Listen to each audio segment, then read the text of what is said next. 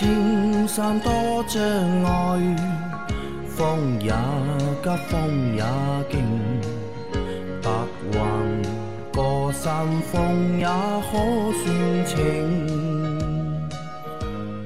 莫说水中多变养车修车乐趣多，开车用车没烦恼。大家好，欢迎收听老秦汽修杂谈，我是老秦。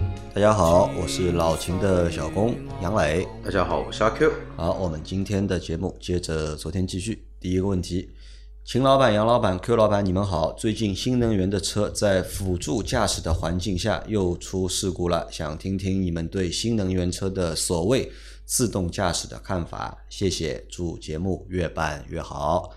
那关于这个话题，我们明天的西米会员专享节目，我们会展开激烈的讨论。好的，啊，那给你一个，或者给先给出一个最简单我们的定义吧。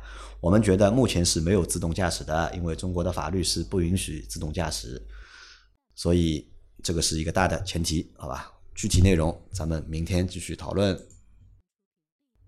再下一条，秦工主持人好，我的车右前右轮单独更换过一个月，前几天在补胎的时候发现两个前轮。内侧有吃胎现象，请问这个和我单独更换一侧轮胎有关系吗？谢谢。这个跟单独更换一侧轮胎应该是没关系的，但是跟你为什么要单独更换一侧轮胎有关系。为什么会单独更换一侧轮胎呢？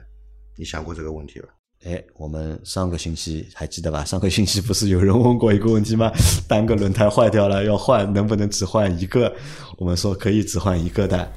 嗯那么，如果是撞坏的，嗯，撞坏的，嗯，这一边整个悬挂哦，受过力了，都受过力了，肯定会产生形变，嗯，那么你的仰角的数据和前速的数据，不管前速还是后速，仰角和束角的数据肯定会发生变化，变化，嗯，那么你只换轮胎，啊，没有做四轮定位，对，那么其他的问题没解决，嗯，所以吃胎了，就会吃胎了。啊，所以他现在应该要去做一下四轮定位，先看一下数据对不对？对，对吧？如果数据是有问题，因为他应该数据有问题，吃胎了嘛？对，吃胎肯定数据上有问题的。好，那你去做那个四轮定位啊！哎，等那个四轮定位调整好之后啊，现在这两个胎如果已经吃胎了，还能继续用吗？可以用，已经偏磨过了嘛？嗯，可以用的，不影响的，不影响，不影响，还能继续用。磨的不是很厉害，不要紧的。如果吃胎很严重，已经磨到一边，牵法师都看到了。那这两条轮胎都不能用，都不能用。对，好的。再下一条，轮胎光亮剂对铝合金轮毂有严重的腐蚀作用。轮胎光亮剂对于轮胎基本上没有保护作用，即使有保护，你的轮胎也是五六年也要换掉。轮毂腐蚀了也就讨厌了，要翻新抛光。所以轮胎光亮剂没有必要使用。啊，那这个和我们上个星期有个小伙伴问到那个轮胎蜡。可能是有关的，但其实我们在上期节目里面说的是轮胎蜡，对吧？轮胎保护蜡啊，轮胎保护蜡不是这个轮胎光亮剂，差不多，其实是差不多的，是同类产品，是同类产品，还叫法不一样啊，同类产品。那这个对轮毂是有伤害的，腐蚀性，应该是不会的。我用下来这么多年，每辆车都用，没发现有腐蚀。应该是不会的。如果发生腐蚀现象，那么你使用了一个不合格的产品啊，产品可能有问题。对啊，正常的产品是不会对轮毂产生不会的，不会的。好的啊，再下一条啊，强烈不赞同老秦的说法。轮胎蜡的轮胎蜡的确对轮胎有一定的保护作用，但是轮胎蜡会伤到轮毂，经常使用会使轮毂失去光泽，有些经常使用还会让轮胎脱皮。路上跑的那些轮胎亮亮的，而轮毂有暗暗的斑块，不是刚刚换的新轮胎，估计就是经常使用轮胎蜡的结果。所以强烈建议洗车后不要打什么轮胎蜡。我从我就从来洗车都会跟洗车工说不要打轮胎蜡。一条正常使用的轮胎和一条正常打蜡的轮胎在使用寿命上不至于会有很大的差别，而且。论保养，必须是轮胎的三个面都要刷，洗车时只能在轮胎的一面刷，没有多大的意义。以上仅供参考。老金同意吗？他的这个说法，那就跟我们刚刚说的一样的嘛。那你肯定是使用了一个不合格的产品，不合格的产品是一种伪伪劣的东西。嗯，一个合格的这个轮胎保护蜡的话，它对轮胎表面有清洗作用，也有嗯养护作用啊，也有这个也可以去滋润这个轮胎，嗯，避免轮胎出现一些早期的老化现象，嗯，好吧？就是还是要要用正规的产品。对我算了一下，那个别的不说，零九年到现在换了八台车的经验，没有一台车啊，八台汽车的经经验，还不算摩托车，好像没有一台车，这个是因为用了轮胎蜡，轮毂上面有哪些地方嗯感觉被腐蚀掉了？应该没有，没有对吧？没有，因为这个东西的话，其实包括发达国家吧，嗯，他们的洗车的一个环节的话，因为我们其实都潜意识的都认为发达国家的用车环境会更加好一些，嗯。他们的洗车方式的话，也会去喷涂这么一些轮胎养护的一些产品在，其实都会有，甚至于说有一些 4S 店的话，它的原厂配件里面就有这么一个类目在里面，那其实就是像老秦说的，看品质，嗯，但我倒蛮同意他说的后面半段的，因为你看这个东西要真要用的话，要在轮胎的三面上面都要涂，但一般洗车都是在轮胎的一面外面那一面这点涂一下我要稍微反驳一下，轮胎三面哪三面？胎面要涂吗？台面，它就是左面、右面和胎面嘛。台面胎面为什么要涂呢？嗯，胎面涂轮胎蜡是什么？就你就算它是个蜡吧，蜡的话本身就会打滑吧。嗯，哪个人家这么想不通去轮胎要去打滑去，对吗？如果如果是真的要涂的话呢，按照理论上是说两个侧面都要去涂它，嗯，对吧？那为什么说那个里侧不涂？因为里侧涂不到，涂不到那为什么轮胎面不涂？因为轮胎面的话，永远是处于在直接跟地地面面接触的这么一个啊情况，你涂了也白涂，只有轮胎的侧面，嗯它是什么呢？它要承受轮胎的载重，嗯要承受车辆的冲击，然后的话呢，又要承担狗尿啊、嗯一些酸酸雨啊这种东西来来腐蚀。那讲了再自私一些，就是说，我就觉我觉得打蜡轮胎比较亮、比较黑、比较好看嘛。比较好看。对，呃从视觉角度来说，我觉得这个轮胎就很干干净，嗯对吧？那其实还有一种方式，如果说你你自己不用那个轮胎蜡的话，其实也可以。呃，我偶尔会自己洗个车，然后的话呢，拿一块专门洗轮胎的那个毛巾，或者说海绵，用那个稀释不是很多的那个洗车液，你单独把轮胎侧面洗一遍，也可以达到很新的这么一个效果。但是你要花时间去洗，你去洗车店洗，你让他们帮你按照这个一个程度来洗，嗯那除非精洗，不然做不到。啊，好的啊，那反正要用正规的产品啊。再下一条，三位老板好，我的荣威三五零二零一三款，昨天发现左右下摆臂橡胶衬套都有开裂的情况，目前车辆行驶没有什么异常，不清楚这个情况是否紧急。橡胶衬套是可以单独更换，还是必须同摆臂一同更换？不更换会导致什么后果？好的，这个图片我已经看到了啊，这个的确，这个下摆臂里面的橡胶衬套啊，嗯，这个已经开裂了，老化了，呃，需要更换，需要更换，需要更换，可以单独更换吗？不能单独更换，它这种结构只能更换下摆臂总成。就下摆臂总成要一起换。对对对，那如果不换的话，会有哪些结果？异响，呃，各种各种异响都会慢慢出来。嗯，最严重的是什么呢？会影响车辆行驶的稳定性稳定性会受到影响，啊，还会影响到这个方向的指向性。也会影响所以长期来说，这个是要更换的，不更换会影响你的行车安全的。啊。好的啊，所以你要去换掉了啊，而且这个是要换总成。对的，好，再下一条，秦教授你好，我的车是一一款一点六自动挡朗逸，十三万公里换机油四升够吗？还是可以用到五升？下次保养我想洗喷油嘴、节气门，应该清洗以后换机油，还是换机油以后清洗？二手车才买回来一年，朗逸一点六的朗逸，几升机油？如果保养的时候，嗯，这个又准备做这些这个清洗嗯，啊，那么我建议你清洗完了以后再换机油清洗完以后再换机油。啊。如果是两次保养中间你做这种清洗，那么也不是说做好清洗以后一定要换部机油。那么既然要做的话呢，那么先清洗再换机油。先清洗再换机油对啊。那这个发动机是用多少升机油？四升还是五升？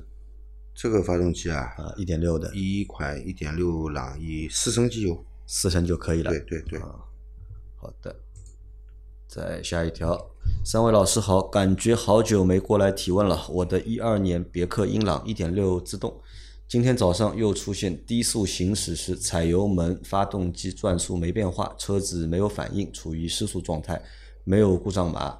停车重新启动车子，一切恢复正常。两个月前出现过一次这种现象，还有我在第一次出现这现象之前，在四 S 店洗过节气门进气道。劳烦秦老师帮忙分析分析啊，车子公里数是九点八万公里，低速行驶踩油门，转速没有变化，嗯，车子没有反应，嗯，对吧？那就踩油门没反应嘛，嗯，对吧？踩油门没反应嘛，节气门或是油门踏板的问题。嗯，节气门或者油门踏板。对，不是节气门就是油门踏板。那它呃，英朗，我想一下，英朗一点六，英朗一点六节气门坏掉的是有的。节气门有可能会有问题。对的，节气门坏掉的是有的。嗯，但它重新启动之后，对吧？又正常了。重新启动了嘛？它这个两个月前也出现过一次这种现象。嗯。重新启后启动后又正常，那么说明这个现象目前还是个偶发故障。嗯，时间长可能这个故障现象会越来越明显，会频繁，会频繁啊！所以我觉得你最好用电脑诊断仪去读一下有没有故障记录。嗯，像你这种现象应该是有故障记录的啊。通过这个诊断的故障代码，那么相相应的这个你有一个判断的方向了，嗯，对吧？具体到底是什么问题，对吧？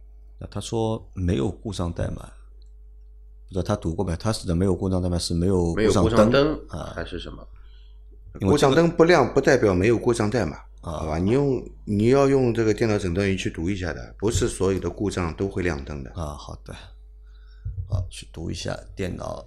来，再下一条，秦总，我有一台 GLK 二六零，七年五万公里了。等一下，我再想一下，还会有一个什么问题啊？排除了节气门和油门踏板的问题，那就只供油，还有一个啊，供油的问题也有可能，供油的问题也有可能。呃，我想一下，一二年的别克英朗到现在九年了，也行驶了九点八万公里了。对，呃，燃油压力你也看一下量一下，如果也燃油压力偏低的话，可能是汽油泵问题。问题啊，对。那么你说你碰到的这两次这个油门加不起来？嗯，可能是燃油压力过低造成的，对吧？好的啊，就这几个方向啊。对。来，下一条是秦总啊，我有一辆 G L K 二六零，七年五万公里了，刹车片从未换过。我到汽修店让师傅看了一下，刹车片现在还挺厚，离极限位置还有一段距离。这样的情况，刹车片是否需要更换？毕竟七年了。哎，是七年的刹车片，刹车片不是按照时间来换的，按照你的磨损程度啊，磨到这个需要更换的程度了，就是需要更换啊。这个你开了七年，我不知道你啊五万公里，五万公里开的也不多嘛，开的也不多。那么原厂的奔驰原厂的刹车片五万公里，如果你行驾驶的这个习惯比较好的话，刹车片是磨不掉。是磨不掉，是磨不掉，啊，那继续用了，继续用啊，这个是正常的啊，刹车片可以用很长时间。再下一条，秦老师、杨老板、阿 Q，你们好，我想请教个问题，我的车是去年九月份买的一辆比亚迪宋 Plus，近期偶然发现驾驶方向后视镜内侧的一个螺丝有明显扭过的痕迹，有生锈，我可以找他们吗？怀疑是运损车，怎么才能证明是买之前的问题？谢谢几位。你现在如果发现问题呢？这个哎，去年九月份到现在快一年了已经。对，你你发现问题，你很难说这个问题是什么时候，是在你购买之前就有的问题。所以我们提车的时候一定仔细观察，嗯，避免了拿到这种自损车，对吧？那么如果说你你自己知道，你肯定是没动过它。对的但是这个螺丝就是这样的，你可以找 4S 店反映一下嗯这个问题。但是我估计呢，呃，讨不到什么便宜。啊，最多帮你换个螺丝。我估计讨不到什么便宜，嗯对吧？没什么好的建议，时间太久了，一年。啊，就是说，呃，那个四 S 店就直接可以提跟你提皮说这个事情，我也不知道你在哪里弄的，你也不能证明说这个东西是他们出厂时候的一个啊，因为你没有办法证明这个车就这个螺丝在出厂时候就生锈了。对，如果你能够证明当时你拍了照片了，或者你留下记录了，对吧？那个可以证明。但是现在其实他也不能证明，你也不能证明，大家都证明不了这个事情。所以你要去反映的话，我觉得很难吧？或者只能像秦师傅说的，对吧？去四 S 店说一下，交涉一下，对吧？对让他帮你换一颗螺丝。其他好像也做不了什么事情。做不了什么。好，再往下走啊。老秦你好，关于轮胎宽度的问题向您咨询。基于同一款车型在轮毂允许的情况下，如果增加轮胎宽度，会有什么优势及不足？是否有必要改变原厂设计，更新轮宽轮胎的宽度？谢谢，并向杨老板阿 Q 问好。轮胎宽度对吧？增加后优你势要改变轮胎的宽度也好，尺寸也好，你总归会有一个你的需求点。嗯，你或者说希望轮毂大一些、好看一些，它不改变轮毂，对，轮胎宽一些，然后的话呢，那个抓地力好一些，嗯，都有你的需求在里头。那建议的话呢，什么呢？你看一下你这款车的原厂的高低配的一个轮胎的差异。嗯，如果说你的原厂的轮轮轮胎高低配确实是有大小区别的，嗯，那也包含了宽度的区别。嗯，你可以参考一下，换一下那个高配车辆的一个轮胎的一个宽度。但是你可以买一个适合你这一个轮毂大小嗯的一个配置。那他想知道的其实是轮胎更宽之后啊，优点在哪里，缺点在哪里？好，我来说吧。嗯，这个轮胎加宽以后呢，它跟地面接触的面积就增加了，对那么车辆行驶的稳定性更好，对，稳定性更好。嗯对吧？抓地力强。对，如果你的发动机的动力足够的话，嗯，那么轮胎也不会出现，更不容易出现打滑的现象，对，嗯，对吧？